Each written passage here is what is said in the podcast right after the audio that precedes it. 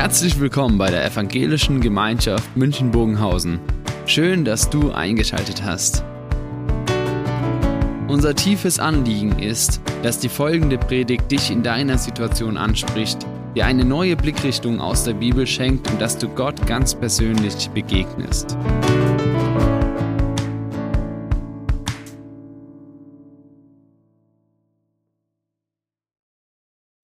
Wisst ihr, Weihnachten ist wie mit diesen Tabletten hier. Man muss zunächst wissen, dass es Tabletten sind. Wenn du denkst, es sind Hustenbonbons und du gibst deinen Nachbarn und es sind Beruhigungstabletten, könnte es zu einer ruhigen Zugfahrt werden. Also nicht nur, dass es Tabletten sind, ist wichtig. Noch wichtiger ist, dass man weiß, wofür sind sie gut. Wir waren im Auto unterwegs zu einer Hochzeit. Unser Mitfahrer hatte Magenschmerzen und meine Frau als Krankenschwester, sie sagt, ich habe da Magentabletten dabei. Und sie gibt sie ihm und zum Glück hat er noch vorher auf die Tabletten geschaut, denn es waren keine Magentabletten, sondern es war eine Schlaftablette. Wir haben uns das vorgestellt, was das für eine Hochzeit gewesen wäre, wenn derjenige die ganze Zeit dann mit dem Schlaf gekämpft hätte. Was ist der Vergleich? Was hat es mit Weihnachten zu tun? Wisst ihr, ich glaube, wir müssen auf der einen Seite verstehen, was feiern wir eigentlich an Weihnachten. Und es ist wichtig, denn wir leben in einem Land, in einer Gesellschaft, in der zunehmend Menschen den Inhalt von Weihnachten nicht mehr kennen. Und wenn man den Umfragen glauben darf, so in etwa ein Drittel sind noch vertraut mit dem, was an Weihnachten sich ereignet hat. Und deshalb wichtig zu verstehen, in Erinnerung zu rufen, was hat Weihnachten eigentlich sich ereignet. Aber genauso wichtig ist die Frage, was bedeutet denn dieses Ereignis? Und was hat es für Folgen für uns, für unsere Welt und auch für unser Leben ganz persönlich? Und der Theologe, der Jesus-Nachfolger Paulus, er schreibt an Christen in der Gegend von Galatien, einen Brief und in diesem Brief nimmt er ganz kompakt dieses Weihnachtsgeschehen und er schreibt ihnen, was hat sich ereignet und was hat es für eine Bedeutung. Und ich lese aus diesem Brief einige kurzen Abschnitt, einen kurzen Abschnitt. Und dabei gleich im Hintergrund, er ist von einem jüdischen Theologen geschrieben und das ist durchaus herausfordernd. Als jüdischer Theologe hat er Hintergrundwissen, hat er einen Lebensstil, hat er Prägung und so vieles mehr, was wir als Deutsche nicht kennen. Und deshalb ist manches erst einmal fremd. Und das ist deshalb herausfordernd.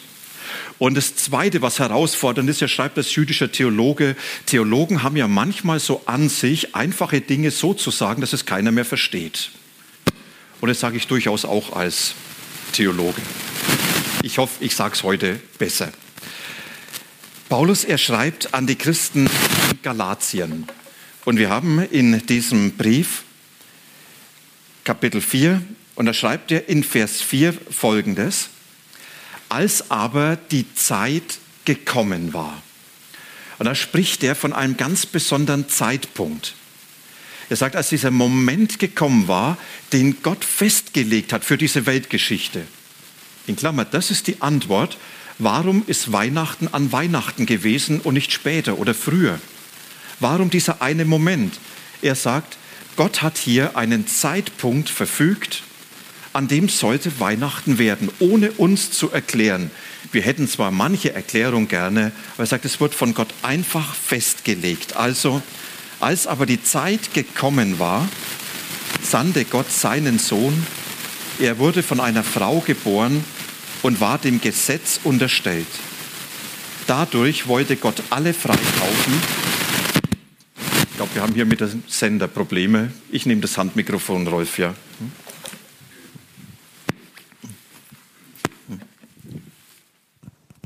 Ist immer gut, wenn man noch eine Alternative hat. Also nochmals, als aber die Zeit gekommen war, sandte Gott seinen Sohn. Er wurde von einer Frau geboren und war dem Gesetz unterstellt. Dadurch wollte Gott alle freikaufen, die dem Gesetz unterworfen waren. Auf diese Weise wollte Gott uns als seine Kinder annehmen. Weil ihr nun seine Kinder seid, hat Gott den Geist seines Sohnes in unsere Herzen gesandt. Der ruft Abba, Vater. Du bist also kein Sklave mehr, sondern ein mündiges Kind. Wenn du aber Kind bist, dann bist du auch Erbe, denn dazu hat dich Gott bestimmt. Also das, was Paulus hier schreibt, ist zweierlei. Auf der einen Beschreibung beschreibt er ganz kurz, was bedeutet Weihnachten? Was hat sich da ereignet? Und zum Zweiten, welche Konsequenzen hat Weihnachten für unsere Welt heute?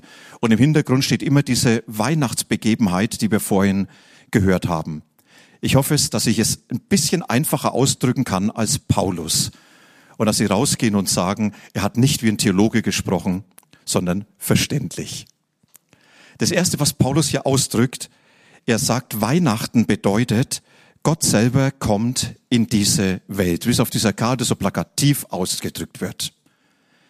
Gott selber kommt in diese Welt. In dem Theaterstück, da haben wir vorhin ja diese Schriftgelehrten bei Herodes gehabt. Und Herodes fragt, wer soll denn da kommen? Und diese Schriftgelehrten, sie sagten, es ist der Gesalbte, der Messias, so eine Art Superkönig, der, der die letzte Macht hat, der, der alles zum Guten führen wird, der wie ein Hirte sein Volk weiden wird, für eine Agrargesellschaft damals sofort ein vertrautes Bild, der voller Fürsorge, voller Liebe seine Menschen versorgen wird. Und die Engel, sie haben dann ja auf diesen Hirtenfeldern proklamiert, ausgerufen, euch ist heute der Heiland geboren, dieser Messias. Und dann wird beschrieben, beschrieben, er ist der Christus, dieser Gesalbte, und er ist der Herr. Und bei Herr, da steht hier ein Wort im Griechischen, das hat nicht mal Herodes für sich beanspruchen trauen. Das war ein Begriff, der für den Kaiser reserviert war, nämlich der Kyrios, der Weltherrscher. Ich bin der, sagt der Kyrios, der die letzte Macht in der Hand hat. Und wer sich so bezeichnet, der ist jemand, der gegen mich aufsteht. Damals in dieser Weihnachtsgeschichte wird beschrieben, hier kommt Gott selbst zu euch. Paulus, er ist dann sachlicher, er drückt kompakter aus. Er sagt, dass diese Zeit gekommen war, sandte Gott seinen Sohn. Er wurde von einer Frau geboren und dem Gesetz unterstellt. Wenn man das so hört, sandte Gott seinen Sohn, dann könnte man denken, er hat ja seinen Junior gesagt, ich habe mal einen Job für dich, geh mal auf die Erde, hast du auszuführen. Das ist typisch deutsch. Wenn ein Israelit, ein Jude das geschrieben und gelesen hat, dann war für ihn sofort klar, hier ist die Rede, dass Gott selbst kommt. Sohn Gottes war in der Neuen Testament vor allem der Ausdruck für Gott selbst. Hier ist Gott selbst in die Welt gekommen. Und das ist, was Jesus ja für sich beansprucht hat, dass er sagt, ich bin Gott selbst in Person. Als er gefragt wurde von einem seiner Freunde, zeig uns Gott, dann sagt er, was fragst du, zeig uns Gott. Wer mich sieht, der sieht den Vater, der sieht Gott. Und an einer anderen Stelle kurz davor sagt er, denn ich und dieser Vater im Himmel, wir sind eins, wir sind identisch. Und jetzt wird das, was Paulus uns schreibt, zu einer Zumutung. Dass wir sagen, es geht doch gar nicht. Gott, Vater und Sohn und ja, wie hat das alles miteinander zu tun? Wir berühren hier das Geheimnis von der Dreieinigkeit, was wir als Christen so bezeichnen, diese drei Offenbarungsweisen Gottes als Vater, Sohn und Heiliger Geist. Und ich denke hier an manche Kleingruppe, hatten einen sehr intelligenten Menschen dabei. Er war Jurist, er war hochgebildet und er hat immer gesagt, Herr Winkler, irgendwann schaffen wir beide das, diese Frage zu lösen. Er ist mittlerweile darüber gestorben und ich schätze, mich ereilt dieses Schicksal auch. Wisst ihr, es gibt Dinge, die können wir im Blick auf Gott nicht erklären. Da bleibt immer ein Stück Geheimnis, bleibt immer ein Stück etwas offen.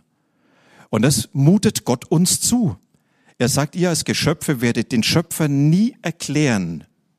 Ihr werdet nie alles verstehen können.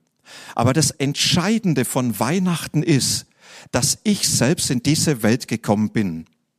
Und dass ich in diese Raum und Zeit gekommen bin, und dass ich nicht irgendjemand gesandt habe, sondern persönlich anwesend bin. Und das für uns zu würdigen, zu entdecken. Hier ist Gott selbst gekommen und er hat nicht irgendeinen Boten geschickt. Wisst ihr, mir geht es so, mir ist es viel lieber, wenn meine Frau nach Hause kommt, als dass jemand anderes kommt und sagt, ich soll dir einen schönen Gruß von deiner Frau sagen. Das ist was ganz anderes. Es wäre doch, es wäre doch was ganz anderes, wenn Olaf Scholz jetzt zur Tür kommen würde und würde sagen, Mensch, ich wollte euch alle gerne mal sehen. Als wenn Staatssekretär auf der fünften Ebene kommt und sagt, ich soll euch vom Bundeskanzler grüßen. Merkt ihr den Unterschied? Es ist ein großer Unterschied, ob jemand direkt kommt oder ob jemand nur einen Boden schickt. Gott sagt, Weihnachten komme ich direkt in diese Welt. Ich persönlich zu euch. Ich bin da in dieser Welt. Und noch was macht er deutlich. Und ich werde ein Teil von dieser Welt für die Menschen damals. Wenn es heißt, geboren von einer Frau, dann heißt es, er war Teil dieser Welt, er ist geboren und er wird sterben und er teilt das Schicksal mit uns Menschen, er teilt unser Leben und genau das hat an Weihnachten begonnen. Jesus hat diese Welt betreten und er hat angefangen, unser Schicksal zu teilen, das Leben in allen Schattierungen. Er hat sich gefreut über unendlich viele Dinge. Und er hat gelitten in einer Art und Weise, wie es unerträglich war. Jesus, er hat erlebt, was es heißt, enttäuscht zu werden. Er weiß, was heißt, Angst zu haben. Er weiß aber auch, was es heißt, von Menschen begeistert empfangen zu werden. Und er weiß, was es heißt, zutiefst enttäuscht zu sein. Da ist so vieles, was er selber erlebt hat. So vieles, wo er dieses Leben in allen Schattierungen erlebt hat. Und das ist die Botschaft von Weihnachten, was uns heute begegnet, dass Gott selber sagt, dieser Gott, ich bin in dieser Welt angekommen. Ich persönlich. Das ist dieses Ereignis von Weihnachten. Und da ist manches für uns unvorstellbar. Und in diesem Krippenspiel vorhin, in der letzten Szene, da hat es geheißen, ja, ich habe mir das alles anders vorgestellt so mit Krippe und ein bisschen ärmlich. Ich hätte mir es ganz anders vorgestellt. Ganz ehrlich, wenn ich das Drehbuch von Weihnachten schreiben hätte müssen, ich hätte es auch anders geschrieben. Aber ich glaube, das wäre nicht besser gewesen, sondern wahrscheinlich viel schlechter. Und der letzte Satz in diesem Krippenspiel, Gott hat schon eine gute Idee. Und da müssen wir sagen, genau, Gott hat eine gute Idee, denn er hat damit unfassbar viel bewirkt. Und was hat er bewirkt? Paulus, er nimmt diesen Text und sagt, ja, warum ist Gott selber gekommen? Und er gibt die Antwort und er fasst es zusammen in dieser einen Aussage, damit wir von ihm die Kindschaft empfingen. Damit wir von ihm die Kindschaft empfingen. Ich habe in diesem Jahr einen Bekannten getroffen aus Afghanistan. Und er musste fliehen vor dem Terror in seinem Land. Er war selber sehr bedroht. Und dann kam er und zeigte mir den Pass. Und glücklich hat er gestrahlt und sagt, du, ich habe den Pass bekommen. Ich bin eingebürgert. Ich habe eine neue Heimat gefunden. Ich darf hier leben, wo ich sicher bin. Ich darf hier arbeiten. Ich darf dazugehören. Ja, ich habe dieses Glück von ihm so richtig gespürt. Ich bin ein Teil von euch, nicht mehr ausgeliefert dem, was dort in der Vergangenheit war. Und genau das ist Weihnachten. Du hast ein neues Zuhause. Du hast ein neues Zuhause mit deinem Leben bei deinem Vater im Himmel. Und diese Botschaft hören wir heute in einer Welt, die unheimlich bewegt ist. Ganz ehrlich, ich hatte letztes Jahr gehofft, gebetet, dass der Krieg in der Ukraine in diesem Jahr vorbei ist. Und ich glaube, viele von euch hätten es auch so gehofft und gebetet. Und dass es nicht weit weg ist alles. Es berührt mich immer wieder unsere ukrainischen Freunde hier im hinteren Teil des Saals, die übersetzt bekommen, für die es noch ganz andere Bedeutung hat. Und dann dieser Terror im Nahen Osten, diese unfassbare Grausamkeit der Hamas und das, was dadurch ausgelöst wird, wo man den Eindruck hat, da steht die Welt auf der Rasierklinge. Und dann so die ganzen Fragen, die wir in unserem Land haben. Eltern, die sich Sorgen machen um die Zukunft ihrer Kinder, wie soll es gehen? Menschen, die sich um ihr wirtschaftliches Auskommen sorgen. Ich könnte so viele Dinge nennen, Wir leben in einer Welt, die uns eigentlich überfordert, die uns an manchen Stellen ängstigt und in manche Sorgen weckt. Und in diesem Geschehen, da öffnet uns Weihnachten eine ganz neue Perspektive. Nämlich diese Perspektive, die sagt, Gott ist da und er hat die Tür in seine Gegenwart und in seine Herrschaft weit geöffnet. Und es hat an Weihnachten bekommen, als er diese Welt betreten hat. Dass er sagt, ich bin für euch, für dich in diese Welt gekommen und ich habe die Tür für dich in meine Gegenwart und in meine Herrschaft geöffnet. Du sollst nicht mehr dir selber überlassen sein. Du sollst nicht mit allem selbst fertig werden müssen, was dich überfordert, sondern da ist ein Vater im Himmel, der für dich ist, der dich liebt und deshalb in diese Welt gekommen ist und dem dein Leben nicht egal ist und der dein gutes Leben in seiner Gegenwart haben will, bei dem du mit deinem Leben nach Hause kommen darfst und wissen darfst, dort ist dieser Vater im Himmel, der mich mit offenen Armen empfängt und ihm nicht egal ist, was dieses Leben für mich bedeutet. Und Paulus, er drückt es nicht nur aus, dass er sagt, und dann seid ihr Feriengäste Gottes. Dürft halt mal vorbeikommen. Sondern er sagt, ihr seid Kinder. Er erklärt euch zu seinen Kindern. Und damit sagt er, du gehörst zu mir. Du bist mein. Und ich bin dein Vater, nicht dein Gastgeber. Ich bin der, der für dich eine ganz besondere Fürsorge und Verantwortung trägt. Ich bin der, der dein Leben in besonderer Weise tragen will. Und das ist, was uns an Weihnachten so als Botschaft jetzt begegnet dass er die Tür zu sich weit geöffnet hat und sagt, und jetzt darfst du mir als deinem Vater begegnen, meiner Fürsorge für dein Leben. Er weiß, was Leben bedeutet, habe ich vorhin gesagt. Er hat es alles erlebt.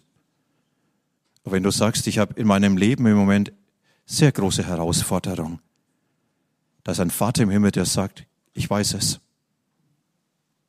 Und wenn du sagst, das sind Lasten in meinem Leben, die ich nicht mehr tragen kann, er sagt, das kenne ich. Wenn du sagst, das sind Enttäuschungen und das sind Menschen, um die ich mich sorge, sagt, das kenne ich. Aber er kennt es nicht nur. Er sagt, ich bin größer. Und ich habe das in der Hand. Und ich werde für dich sorgen. Und ich werde für dich da sein. Du wirst nie alleine sein. Und das habe ich dem immer entgegenzusetzen. Egal, was diese Welt für mich bedeutet, egal, was dieses Leben mitbringt, egal, wie sich die Zukunft entwickeln wird, da ist er immer noch gegenwärtig als mein Vater im Himmel, der für mich der Rückhalt und der Felsen meines Lebens ist, der mein Leben trägt. Und als Erbe, das sagt er, hast du meine Zukunft. Und das ist, was Paulus extra noch betont.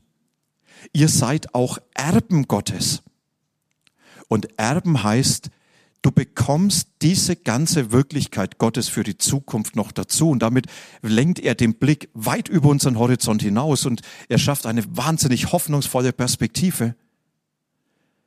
Es hat mal einen James Bond Film gegeben, der drückt es sehr gut aus. Ich weiß nicht, wer James Bond Fan ist. Die Welt ist nicht genug. Hat ihn jemand gesehen? Ich nicht. Aber der Titel gefällt mir. Die Welt ist nicht genug. Wisst ihr, das ist für mich, das ist für mich so ein ganz großes Motto. Die Welt ist nicht genug. Ich glaube, wir, wir Menschen, wir leben oft so eingebunden in dieser Welt. Diese Welt muss alles bieten. Alle Wünsche erfüllen, alle Sehnsüchte stillen. Alle Antworten geben auf die Fragen, die ich habe. Alle Hoffnung bringen. Und jeder erahnt, das wird nicht funktionieren. Und deswegen hat Jesus gesagt, der an Weihnachten das erste Mal gekommen ist, ich werde wiederkommen und dann werde ich eine neue Welt herbeiführen und dann mache ich alles neu. Und er sagt, das ist meine Zukunftsperspektive für euch. Und da ist nichts mehr vorläufig. Und es ist die Hoffnung, die die Christen hatten in den ersten Jahrhunderten, als das Leben unerträglich war. Da haben sie gebetet, Jesus, komm bald und lass dieses Weihnachten werden, dass alles neu wird. Und das ist, was viele Menschen heute beten. Die sagen, das Leben ich, für mich so schwer. Jesus führt dieses Neue herbei. Und Jesus sagt, und wenn du das Neue erleben willst, dann hast du durch mich Anteil daran, weil du mein Erbe bist. Weihnachten. wie mit der Tablette nochmals zurück. Wir müssen verstehen, was es ist. Weihnachten bedeutet, dass Gott selbst diese Welt betreten hat. Und jetzt bleibt eine Frage. Darf auch deine Welt betreten? Darf er dir nachkommen? Oder bleibst du auf Beobachtung und sagst, das interessiert mich zwar, aber mit mir hat es erstmal nichts zu tun, das möchte ich nicht. Dann werde ich das zweite auch nicht fassen können. Was es nämlich bewirkt. Zu entdecken, da ist ein Vater im Himmel, der mein Leben trägt. Ein Vater im Himmel, der mich mit seiner ganzen Fürsorge umgibt. Ein Vater im Himmel, der mir seine Zukunft schenkt. Ein Vater im Himmel, der mir heute nahe ist und sagt, ich bin doch da für dich, der Gott, der an Weihnachten in diese Welt gekommen ist. Es ist mein ganzer Wunsch für Sie, dass Sie nicht nur Weihnachten feiern, sondern dass Sie von diesem Weihnachten berührt werden und es erleben und entdecken, da ist ein Vater im Himmel, der hat die Tür ganz weit aufgesperrt für mich, um mir zu begegnen. Ich wünsche Ihnen dieses gesegnete Weihnachten mit diesem Vater im Himmel. Wir sagen Amen. Und Amen heißt, so soll es sein, so ist es. Die Tür ist offen. Gesegnete Weihnachten.